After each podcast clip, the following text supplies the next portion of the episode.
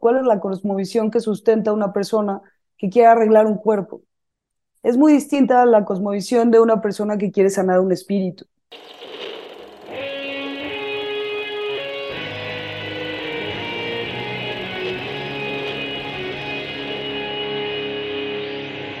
Bienvenidos a Volver al Futuro Podcast, donde platicamos con las mentes que nos impulsan a crear el nuevo paradigma de salud y bienestar, conducido por Víctor Sadia. Muy buenos días, muy buenas tardes, muy buenas noches. Hoy nos acompaña Steffi Eses.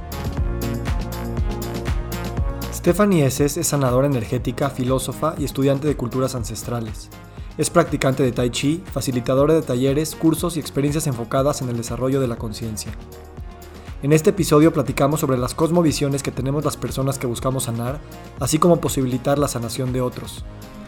Hablamos sobre los ritos de iniciación de nuestra y otras culturas que nos permiten vivir experiencias de muerte y regeneración para elegir aquello que queremos ser. Los cambios de paradigma que se avecinan y que también ya están aquí nos recuerdan el poder del silencio, el autoconocimiento y el compartir nuestra humanidad, sabiendo que tal vez somos seres espirituales viviendo una experiencia terrenal y no seres biológicos queriendo accesar a la espiritualidad. ¿Qué pasaría si cuestionamos los objetivos que nuestra cosmovisión nos ha heredado en cuanto al objetivo de nuestra vida, de los negocios y de los roles que por inercia todos queremos cumplir? Steph, gracias por estar aquí. Gracias a ti, Vic. La verdad es que soy fan de Volver al Futuro. Mm. Estuve viendo en tu biografía en, en tu página web y tú pones, desde siempre tuve la intuición de que la vida era más profunda y más misteriosa de lo que me enseñaron en la escuela. ¿Qué hay en esa frase? Siempre supe que había algo, siempre sentí que había algo. Tengo memorias en donde, por ejemplo, recordaba yo un viaje con mi familia y yo me acordaba de una cosa que ellos no habían visto, que no habían percibido siempre supe que había algo que estaba ahí pulsando y que la forma en como me habían educado, con lo que me decían en la escuela, faltaba algo, faltaba una emoción, faltaba una libertad, faltaba... Les faltaba decirme que yo me tenía que enamorar de la vida. Entonces siento que esa frase, hoy que puedo ver para atrás a esa niña, ¿no? creo que lo que siempre supe es que todo tiene sentido, o lo que quería saber era que todo tiene sentido si nos enamoramos de la vida, de la existencia, de lo que haces, de por qué lo haces. Y, creo que ahí estaba un poco esa semilla de esa intuición. Me imagino que no sé si todas las personas que experimentan lo mismo, eh, pero me imagino que una niña está teniendo ese tipo de sensaciones que ni siquiera, o sea, no, no es algo que lo puedes hablar, o sea, porque no, no, no, no tienes ni siquiera palabras para poder decir que algo está faltando, ¿no? ¿Cómo viviste tú ese, esas, digamos, contradicciones o, o a lo mejor esa línea divergente de algo que tú sentías que existía, pero que tú estabas teniendo otra vida, otra formación, otra identidad? ¿Y cómo le fuiste dando paso a eso en función de pues tu crecimiento como pues como niña y pues no sé, tus estudios, tu familia, tus parejas, no sé?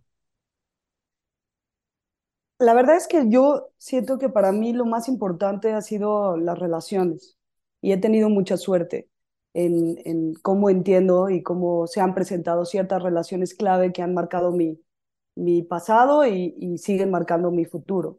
Entonces, cuando yo tenía 14 años, eh, una maestra en la escuela que me daba clases de hebreo me vio, vio mi alma, vio mi sensibilidad, vio mi deseo de querer que la vida fuera muy significativa y muy sensible. Entonces, ella me tomó ¿no? de la mano y se volvió mi mentora y me empezó a dar libros y me empezó y me abrió la puerta a generar conversaciones y me llevó a meditar por primera vez y me enseñó a cocinar pasta, ¿no? Y hizo cosas muy sencillas y muy amorosas, ¿no? Me dio mis primeros 10 libros, mis primeros 10 discos. Y así fue educándome y yo empecé a nutrirme y a tomar y a tomar y a tomar de, ese mundo. Y entonces empecé a generar un diálogo distinto con los libros, con la música, con el mundo, con, eh, sí, con, con, lo que me rodeaba. Y, y era muy contradictorio y muy fuerte a veces el contraste de lo que yo sentía que se exigía de mí, de lo que yo sentía que tenía que hacer para pertenecer a un grupo, de lo que yo sentía que tenía que decir para estar en una conversación eh, y cómo yo tenía que actuar. Entonces, por una parte se fue nutriendo, ¿no? Mucho esta parte interior, esta vida interior, estas ganas de libertad y de amor y, y, de experiencia, y por otra parte, pues estaba mucho en, eh, mucho en conflicto con la vida que me rodeaba. Entonces creo que mucho de mi camino ha sido como, como fusionarme y como integrarme ¿no? en, en, en esa parte de mi esencia, porque era mi esencia la que quería saber, era mi ser, era mi corazón, la que quería ser ella misma en esta vida. Y, y las exigencias o las necesidades que yo entendía de, de la cultura que me rodeaba. ¿Cuáles fueron esas cosas eh, de la cultura que te rodeaban que te ponían más en evidencia la contradicción y tal vez también hacían parecer que era un conflicto insalvable? es una muy buena pregunta. Este, ¿qué, cuál, ¿Cuál habrá sido? es, es muy sutil, es verdaderamente muy, muy sutil porque es un contexto muy rico, pero a la vez está una imposición del deber ser que, que está marcado por muchas capas. Entonces, no es que alguien te lo diga de manera directa, o a veces sí te lo dicen de manera directa, pero es más algo que se siente, que está implícito en las conversaciones que se tiene, que está implícita en la forma en que se refiere toda la sociedad a lo que está bien, a lo que está mal, eh, en dónde se generan las, la energía, dónde se junta la energía para darle valor a una cosa, para darle valor a una imagen. Eh, entonces es, es muy difícil entenderlo, pero se entiende, ¿no? Es como como una, como una esfera que rodea y que está marcada por ciertos lineamientos que, aunque no estén dichos, están muy presentes y muy latentes y muy inscritos en, en, en el ADN, en el tono, en, en, en, muchas formas de cómo nos vinculamos. Sí. Yo, o sea, tú y yo que crecimos en un contexto similar en la comunidad judía de, de México en, en los años noventas, este, justo, o sea, cuando lo ves desde fuera pareciera que son reglas escritas, cuando realmente están como muy subyacentes, es más como un clima que te envuelve y que eso hace que tenga todavía mayor fuerza, ¿no? Porque, porque ni siquiera es consciente de que es una decisión de que, pues no sé, te tienes que casar a cierta edad, o este es el rol de las mujeres, o esto es el tipo de trabajo que puedes tener, o esta es la aspiración económica que tienes que vivir, o las conversaciones que puedes tener, o a los lugares a los que puedes vacacionar. Es como un piloto automático colectivo pero que no tan fácil le puedes cambiar la dirección. Sin duda, y, y, más allá de eso, es, creo que hoy en día eh, amo mucho haber nacido en ese contexto, amo mucho poder pertenecer, porque entro y salgo a voluntad, porque me siento más apropiada con mi propia identidad, con mi propia vida, con mi propia, las decisiones que he tomado con la verdad de, de, de mi experiencia y entonces hoy puedo regresar a ciertos espacios, a ciertos espacios prefiero no, ¿no? Pero hoy puedo regresar a ciertos espacios y nutrirme desde un lugar y desde una libertad y desde una plenitud muy, muy profunda que, que yo creo que es una cosa que solo puedes lograr una vez que sales y entras. Si te quedas ahí, ¿no? Eso me interesa mucho preguntarte, o sea, porque, o sea, hay un grado de rebeldía que, que rompe con ciertas cosas, ¿no? Y, y el círculo se completa cuando regresas a casa y no nada más vienes a recibir, a seguirte nutriendo, sino también tú a dar. Y como me decías antes de empezar a grabar, no solamente, eh, no, no, no, es de que te sales de la zona de confort, sino que expandes la zona de confort. ¿Cómo, cómo Steffi expandió esa zona de confort. No, no, es, no, es, no es obvio, no es obvio. No, no es obvio y son como muchos impulsos internos y muchas ganas de, de hacer lo que tenía ganas de hacer, de, de vivir. La verdad es que hay momentos, por ejemplo, mi primer trabajo fue dando clases de filosofía. Eh, esa escuela, mi primer sueldo que recibí, me di cuenta que podía tener cierta autonomía, aunque era un sueldo que no reflejaba o que no se comparaba con nada, por lo menos pude sentir esa, ¿no? Y en esa misma escuela me pusieron a regar. No sé qué pasó regando, que después de tres meses que vi crecer una zanahoria, entendí que podía ser libre. Y entonces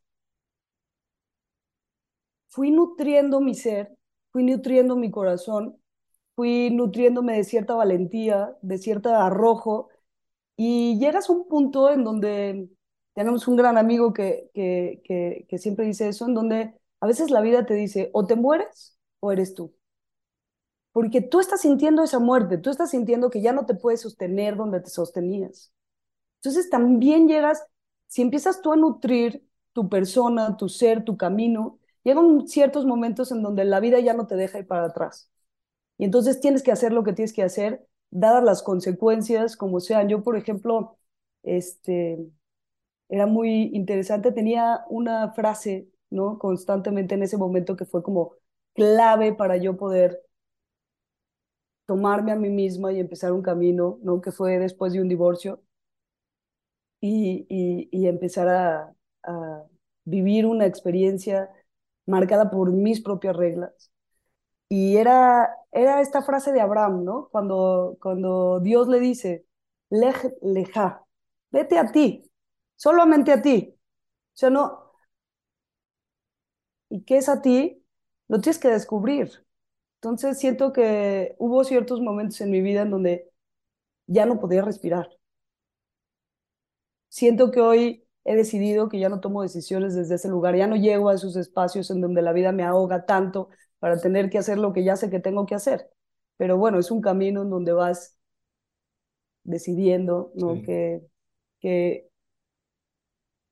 vas decidiendo que ya no tienes de otra, más que, más que saltar y, ver quiénes siguen contigo. Y la verdad, como tú decías, eh, ha sido un camino en donde nunca he estado sola.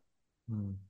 Estas, estas impresiones que, decía, que decíamos, ¿no? Que vienen mucho de los papás, que es lo que ellos traen, de que uno a veces siente que no es amor incondicional. Lo único que me han demostrado mis papás a estos 35 años de edad, mis hermanas, y sus esposos y es que ahí están. Yo tomo los brincos, los incomodo, este, mm.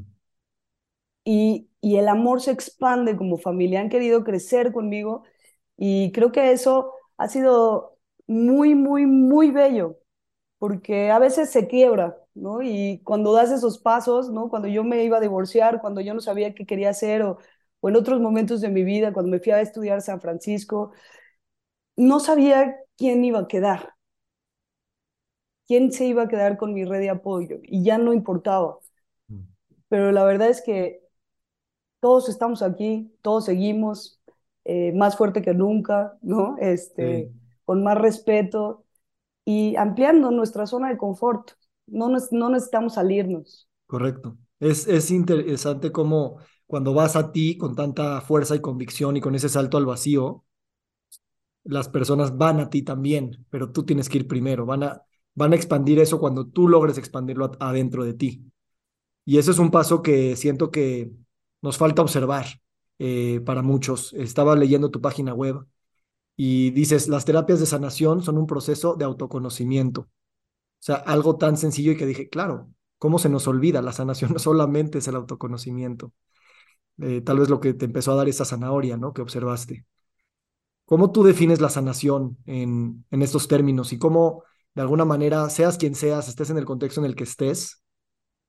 Me imagino que desde que nacemos estamos en procesos de sanación, o, o, no es así. Claro, uno de mis temas favoritos, por ejemplo, es el karma, ¿no? Y Y siento que es mi favorito porque creo que una de las cosas que nos que tenemos que quitar es la idea de castigo. No hay castigo. Entonces venimos aquí a aprender y entonces desde esa sensación de haber nacido, ya estamos implicados en este drama que va a ser nuestra vida. Entonces, bueno, sanación para mí son muchísimas cosas, pero creo que es, es esta, esta posibilidad de cada día estar más en paz con uno mismo, con la vida, cada vez querer crear cosas más hermosas, cada vez estar más cerca de ti, cada vez sentir que la vida refleja más tu esencia, que cada día te gusta más dónde estás, eh, con quién estás, quién eres. Y, creo que es empezar a, abrir tu corazón. Pero eso por una parte. Y por otra parte, me encanta el momento en el que estamos viviendo, porque siento que estamos viviendo en un momento clave, en donde antes no sabíamos y ahorita se nos abrieron las puertas para todo lo que queremos saber.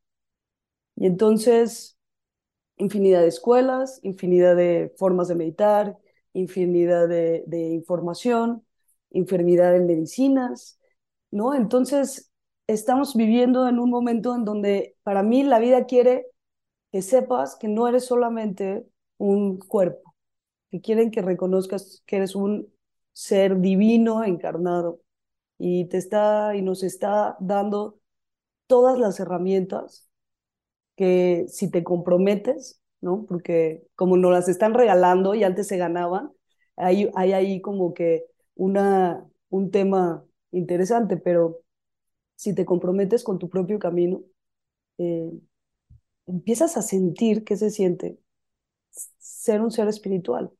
Antes de empezar a esta conversación contigo, conecté con mi ser superior.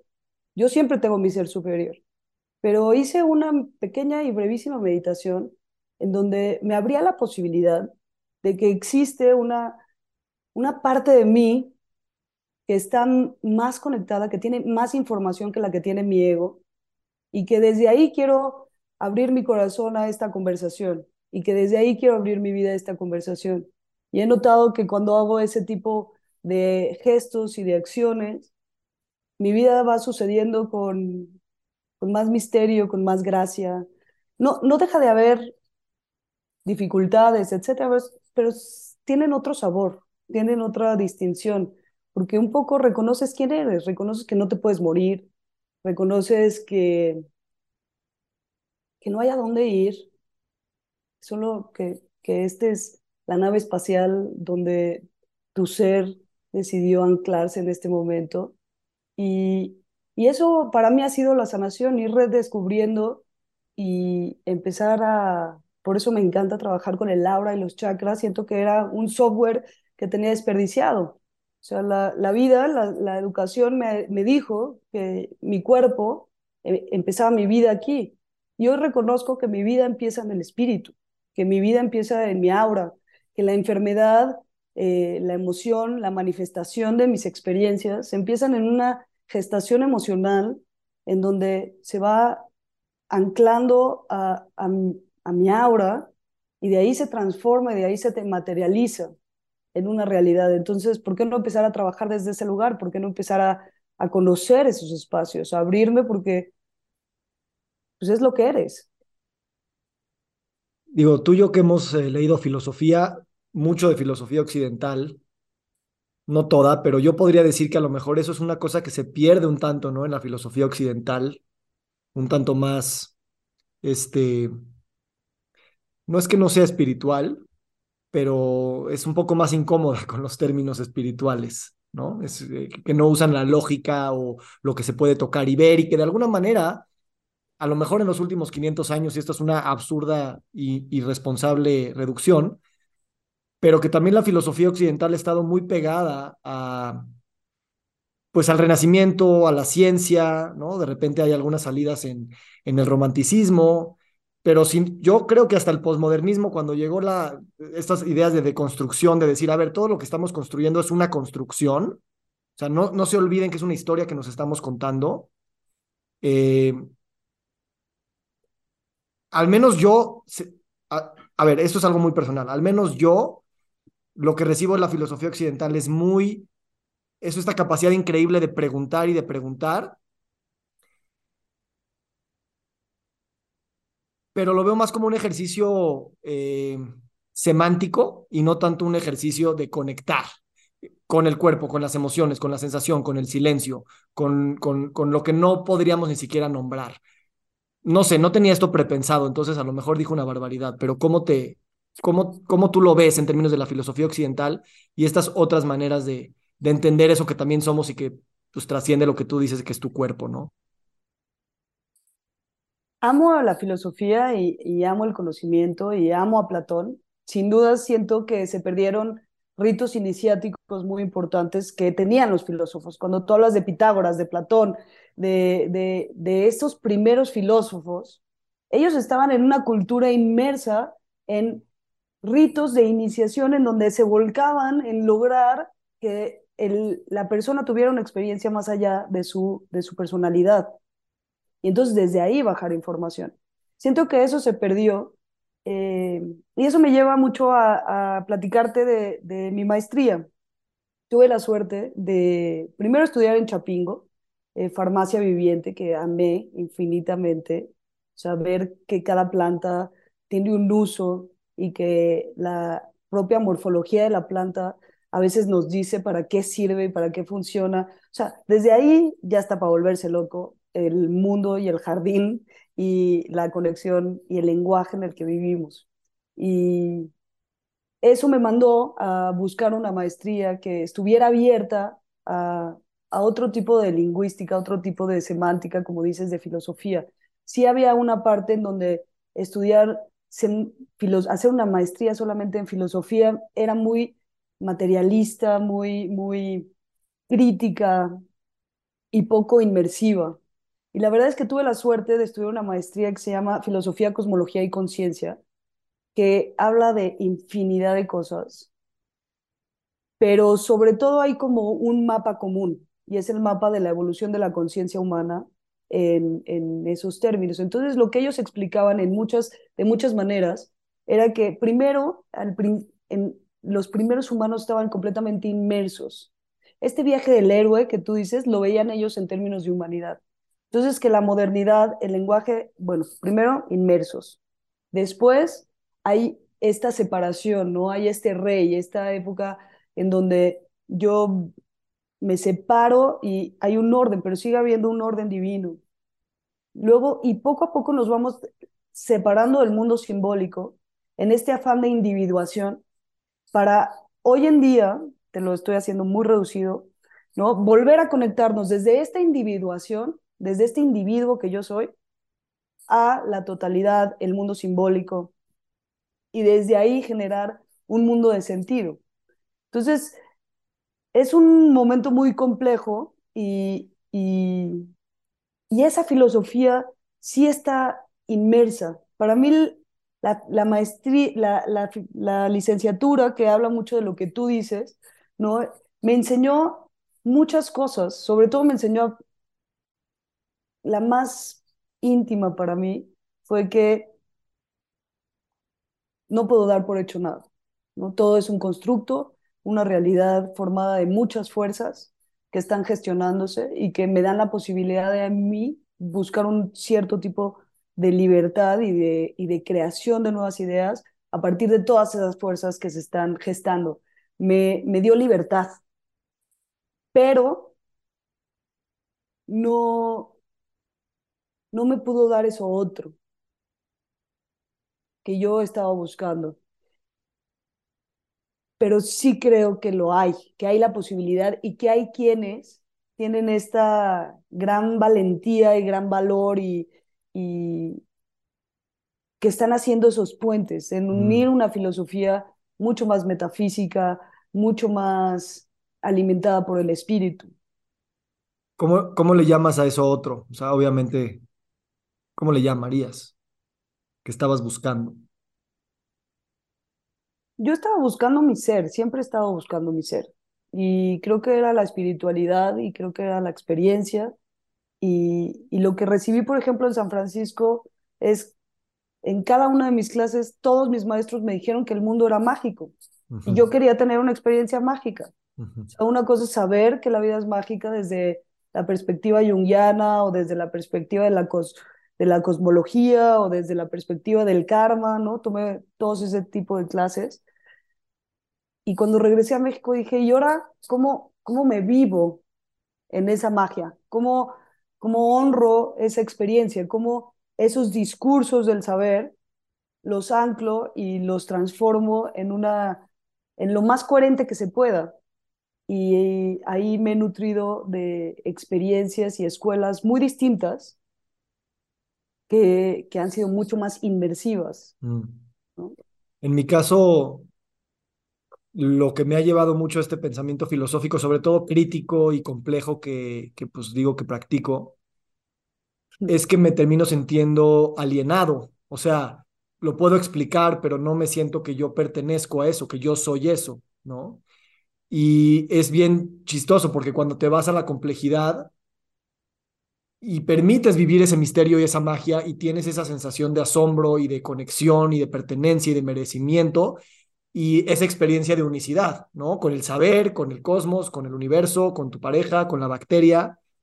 Y eso es algo que siento que como experiencia la filosofía la quería nada más eh, pues explicar, narrar, pero no necesariamente posibilitar a, aquel que lo lee. Claro, por ejemplo, tuve una clase hermosísima de cosmología en, en esa maestría y ahí contábamos historias de que los, los científicos que descubrieron, que, que generaron las fórmulas más impresionantes, que nos han revelado secretos de, del universo de una manera fascinante, no lo viven del, no, no, no lo viven desde la emoción. O son unos histéricos, o, o están preocupados por la beca, o están, ¿no? Como. Y no los juzgo, entiendo, ¿no? Como su cosmovisión, pero creo que es un muy una información muy, muy grande y una experiencia muy, muy reducida. Y hay de todo, ¿no? Por ejemplo, me acuerdo mucho de una historia en donde había un físico que estudiaba por qué el cielo es azul, tratando de sacar las ecuaciones. Y nunca salía a ver el cielo. No estaba enamorado del cielo. Nada más quería saber cómo traducir esa azulidad del cielo a una, a una ecuación. Y, sin duda es muy interesante eso, pero Sí, pero creo que para mí no era suficiente. Sí, no, y, yo ahorita justo estoy empezando a, entender eso, o sea, yo feliz de estar acurrucado leyendo libros, pero la experiencia, ¿no? De abrazar, la experiencia de meter tus manos a la tierra o de observar una zanahoria, eh, es una filosofía y un lenguaje que simplemente te hace ver que es más grande de lo que tú te puedas llegar a imaginar desde, desde tu intelectualidad y tu racionalización. Y yo considero, no sé qué opinas, pero que todos los procesos de educación, definitivamente los de filosofía y los de espiritualidad, pero piensa también en una escuela de, de psicólogos, de nutriólogos, de médicos, donde no hay esa experiencia y solamente hay un conocimiento de cómo organizar el saber para poder curar o sanar, ¿no? Y no tener esa experiencia de transformación y de pues, cobrar, cobrar conciencia de, lo que se siente la vida. Totalmente, y es que y ahí estamos hablando de otra vez filosofía, de cosmovisión. ¿Cuál es la cosmovisión que sustenta una persona que quiere arreglar un cuerpo?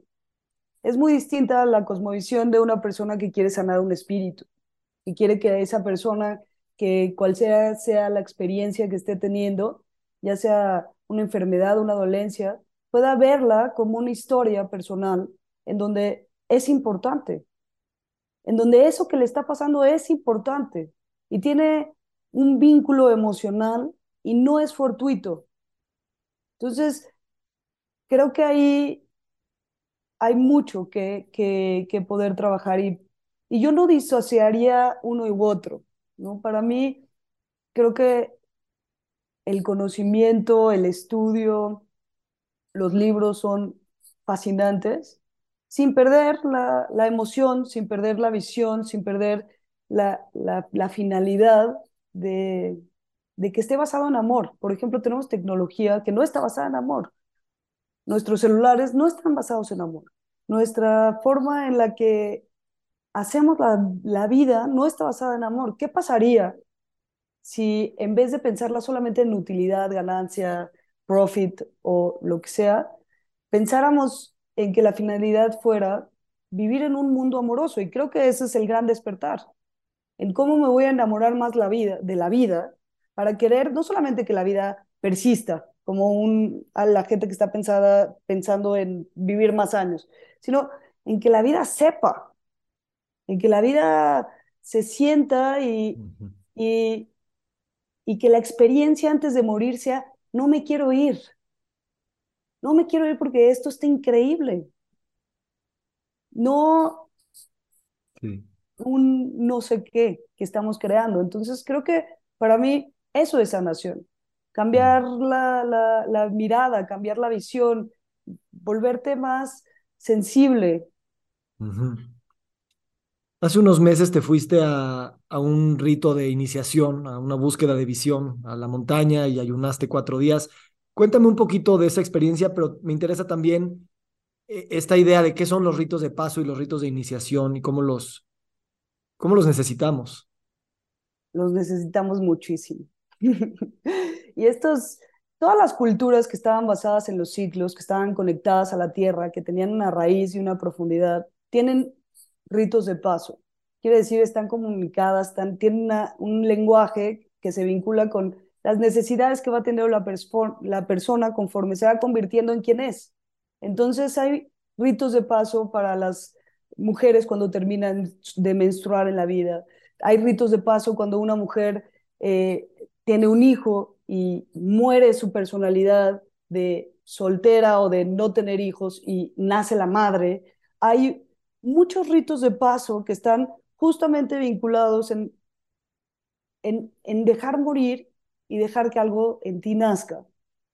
Y entonces, primero mi gratitud infinita, mi apreciación profunda por todos estos abuelos y abuelas que han permitido que esa información llegue a nosotros y que llegue a nosotros viva y que llegue a nosotros con amor, eh, porque es una locura. Hablando de tecnología, las tecnologías de los ritos y de las ceremonias y de las formas de bajar esa sabiduría del espíritu a la tierra y a la experiencia que hoy nos pueden compartir es alucinante, profunda, amorosa y, y les costó muchísimo. O sea, como decía, hoy no la regalan, entonces sí. a veces no podemos verlo. Que no haya llegado un, un amusement park de Disney para cooptar la experiencia y monetizarla. Totalmente. Y Sí, tener esa vida en servicio, pero bueno, los ritos de iniciación pues son eso, ¿no? Son esas posibilidades que te da de una contención, de pasar por una experiencia que te permite morir y renacer, que te permite muchas veces canalizar una, un, un movimiento colectivo en donde permitas la interacción con muchas fuerzas que, que te educan, que te trascienden, que generan diferentes tipos de diálogo con el espíritu. Y me quedo muy corta porque yo, por ejemplo, tengo dos que han sido trans, muy, muy transformadoras para mí. Una es la danza del sol, que viene de la tradición nativoamericana de, de, del norte de Estados Unidos, la tradición Lakota, y es una universidad, ¿no? Es, es una universidad de qué, qué significa ser humano en comunidad, qué significa rezar juntos, qué significa eh, respetar y honrar al sol. Eh, y, y, bueno, y lo que yo, qué significa pararte y moverte con toda tu familia espiritual en ese momento en torno al árbol de la vida y sostenerte y sostener unos a los otros como, ¿no? como, como, como esa unicidad de la que hablas. Entonces, es muy poco lo que se pueda decir con palabras. Y hace unos meses, muy reciente, eh, tuve la suerte de, de ir a mi búsqueda de visión. No quería ir, de la verdad, porque este, pues me daba miedo, ¿no? Eh, pero un día me levanté en la mañana y cuando ya empecé a escuchar, fue clarísimo que tenía que ir. Entonces, subes eh, a la montaña, haces con unos rezos, que son unas telas en donde pones tabaco y pones una intención y rezas por todas tus relaciones, un espacio donde te va a contener y te va a sostener durante esos cuatro días. Eh, una cosa muy, muy interesante y muy importante es que aunque subes solo a la montaña, a ese encuentro y esa cita con el espíritu, tú sabes que hay gente que te está cuidando abajo. Hay un fuego, hay gente que todo el tiempo está rezando por ti, sintiéndote eh, y están cuidándote. Entonces tú realmente puedes tener una experiencia. Si tú te vas solo a la montaña, sin esa comunidad, sin esa contención, sin esa ayuda, sin ese, ese, ese, ese otro que te sostiene, no creo y dudo que la experiencia sea la misma. Entonces, por eso hablo de estas tecnologías, porque eso es parte de la tecnología, el que haya un otro que esté sintiéndote y que esté... Y entonces, te vas tú, eh, a mí me consintieron, me dejaron subir un sleeping bag y, y te la pasas en la montaña. Ves quién eres, qué traes, qué información traes, qué necesitas, cómo, qué herramientas tienes para pasar tus, tus, tus minutos, tus días, para, si te duele la cabeza, sanarte, si, en qué piensas, hacia dónde van sus pensamientos, dónde están tus intereses, dónde están tus intenciones. Y, tu vida como que va, se va alineando. Me tocó un sol infernal y muy poca sombra. Entonces, para el tercer día yo ya me rendí, me rendí profundamente. Ya y sabía que a lo mejor el tercer día me subían un vasito de té, un vasito de agua. Entonces, antes de hacer lo último que estaban mis fuerzas para sobrevivir después de tres días sin, sin comida y sin agua, en un sol infernal, sin dormir porque el espacio en el que estaba era medio inclinado, me acosté y, y me regalaron una visión. ¿Quién? ¿Cómo? No sé. Pero siento que me regalaron una visión de algo que, que mi corazón anhelaba profundamente y era saber yo quién era y qué había venido a hacer. ¿no? ¿Cuál era, cuál era la, la visión que iba a nutrir mi vida? Y para mí fue muy, muy, muy mágico. Más que lo que vi como a nivel visual, que fue muy claro y muy contundente, eh, a nivel emocional, lo que se abrió para mí desde mi corazón fue extremadamente profundo. Y si tuviera que expresarlo de alguna manera, fue que entendí que estaba el ser y que estaba el humano. Y entendí que quiero vivir y que quiero nutrir mucho más mi humano desde el ser. No quiero dejar mi humano, pero quiero que mis palabras, mis actos, mi vida, mis gestos tengan, vengan desde ese lugar. Y después de cuatro días de terminando esa visión, porque los tiempos son perfectos, llegaron con un vaso de té. Este, entonces bajé, cuatro días después con haber tomado solamente un vaso de té y podía haber corrido un maratón. Nunca he tenido tanta energía, nunca he tenido tanta fuerza, nunca he tenido tanta claridad y entendí que mi espíritu no se cansa, que mi espíritu no tiene hambre, que mi espíritu confía en la vida profunda y absolutamente y que la que no confía cuando no confía es mi personalidad, es mi ego, es esto que, esta aculturación que hemos hablado. Y, y, no estoy diciendo que ayunemos y vivamos en el mundo del espíritu separado del cuerpo, pero estoy diciendo, creo que para mí estoy tratando de integrar esa sabiduría y saber que lo que vine a hacer es bajar mi espíritu a la tierra. Wow. Y precisamente es, es, por eso es un rito de paso, ¿no? No es todo el tiempo, ¿no? Eh, gracias por compartirlo desde ese lugar tan sincero. Y qué bueno que se siga integrando y que esta sea parte de esa integración. Eh, a mí me gusta mucho la idea de que el rito de paso hay riesgo de muerte, porque si no fuera riesgo de muerte, no sería una iniciación. Y Charles Eisenstein lo dice, Isaac Bush lo dice, y dice, no sea, el COVID, la separación, las guerras, el calentamiento global, son ritos de iniciación de nuestra civilización. Hay peligro de muerte, hay desorientación, pero de ahí, solamente con, con algo así de abrupto es que podemos iniciarnos. Y como bien dices, la energía no va a salir de lo que convencionalmente y linealmente pensamos que sale, sino de, de, de, de una energía que está en el espíritu, ¿no?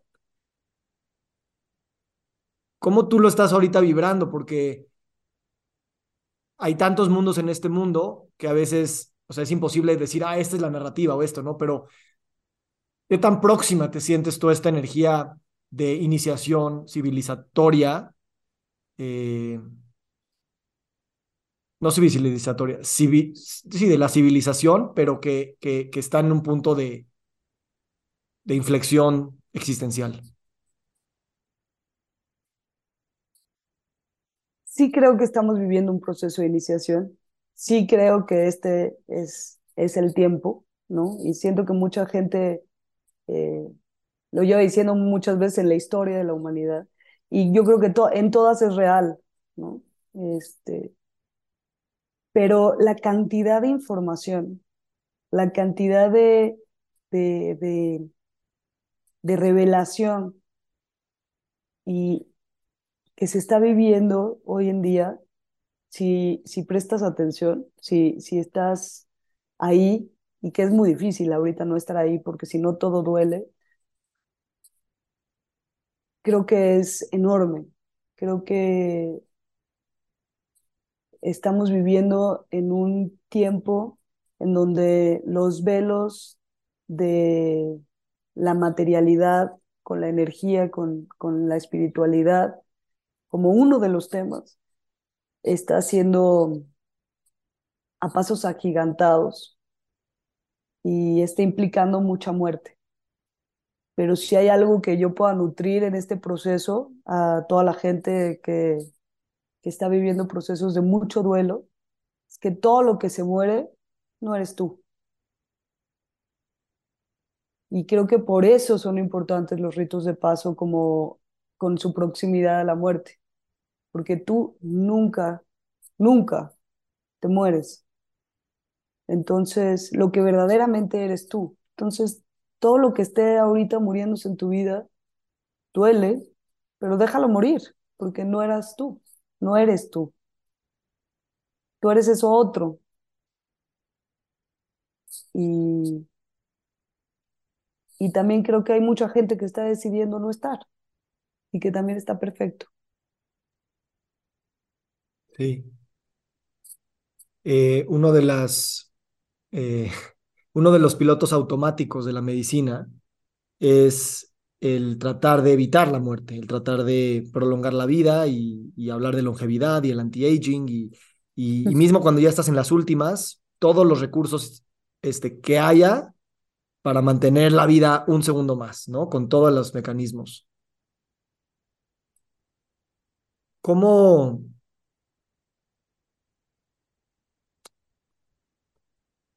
el miedo a la muerte es muy real, ¿no? Cuando no lo, no traes una cosmología que te lo, que te, que te lo resignifique de la manera en la que tú acabas de decirlo. Y cuando estás en miedo a muerte, pues, pues no es fácil decirle, a ver, ven otra cosmología y dime tu opinión, ¿no? Porque estás en ese momento de, literal, biológicamente programado para no poner atención a, a nada, sino simplemente pues, sobrevivir.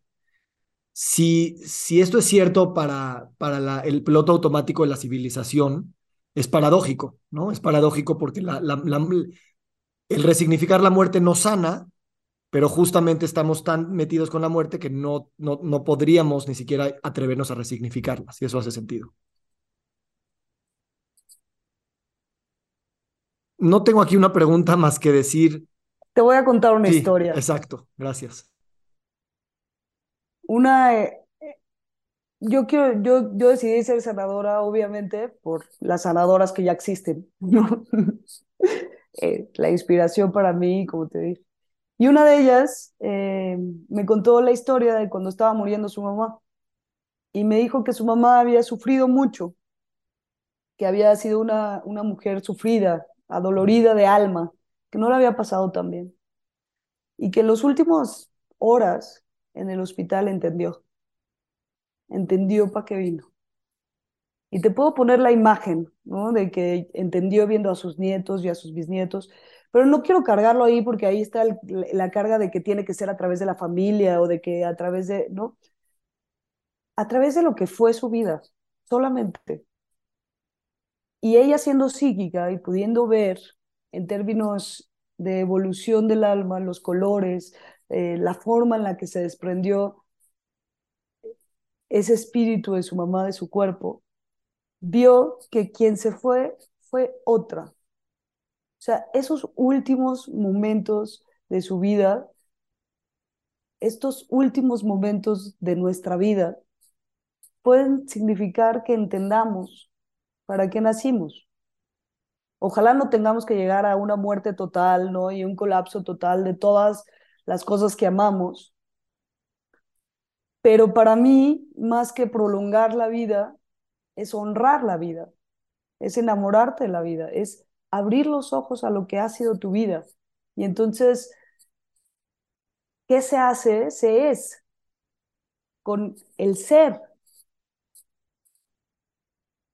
Y, ya, o sea, entonces,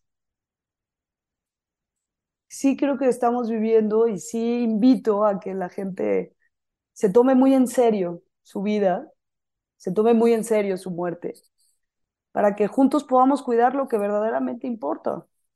El agua, la naturaleza, los árboles, los bosques, los animales, eh, el aire, los corazones, a nuestros hijos, ¿no? Entonces, pero, pero sí creo que, que hay muchos campos abiertos y hay muchos paradigmas nuevos que tenemos que construir, porque no están, ¿no? Así como te digo de los ritos de paso, que bendito sea que ahí siguen, también veo que me toca construir muchas cosas que todavía no están, ¿no? En, en un imaginario creía que iba a llegar ya a la comunidad que quería vivir o a la forma de agricultura que quería este, sostener o a la cosmovisión que, que ya me estaba esperando, ese futuro. Y hoy, hoy mi sensación es que no, que, que me toca a mí y a los otros construirla y que y en ese sentido significa y resignifica todos los días qué acciones y a qué le doy eh, intención a, a, mi vida y en todo momento.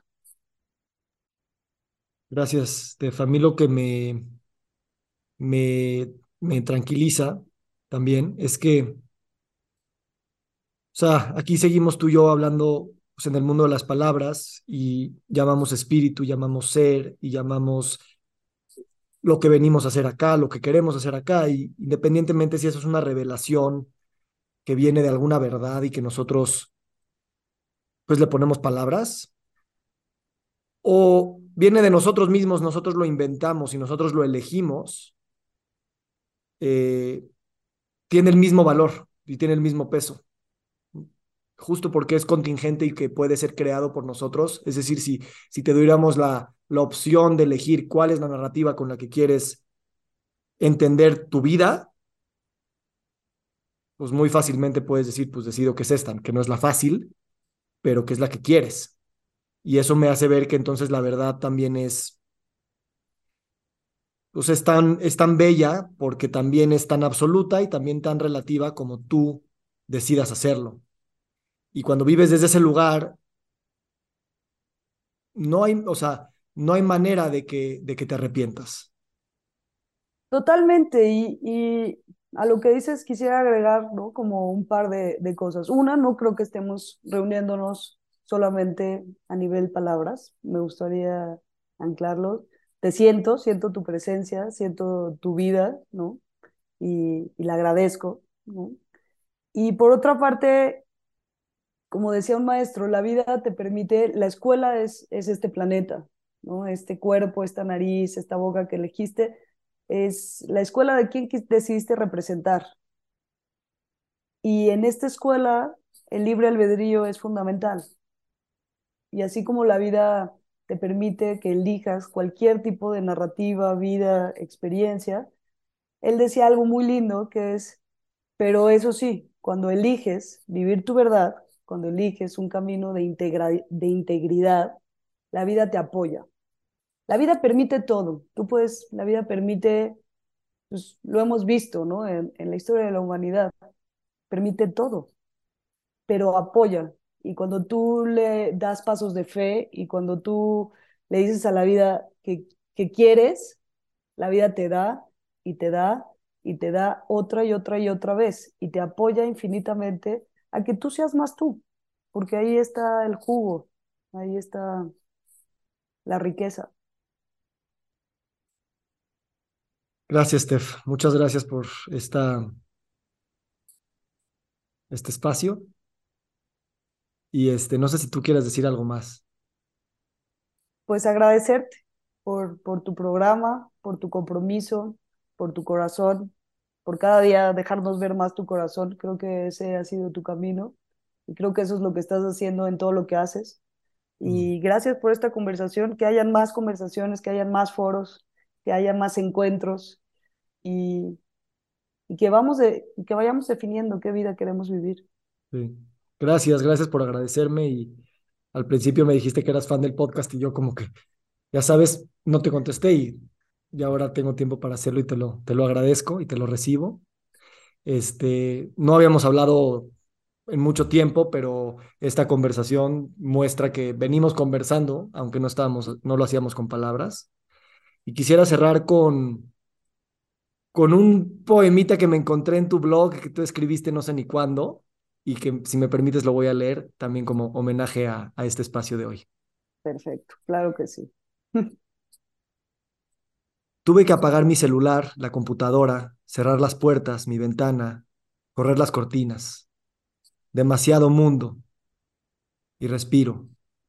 Mi cuerpo, mi espalda, la tensión de los días, el peso de la historia de mi pasado y el gozo de ser lo que se ha sido y de ser lo que se es. Un ser múltiple y diverso, con uñas y dientes, con apetito y corazón.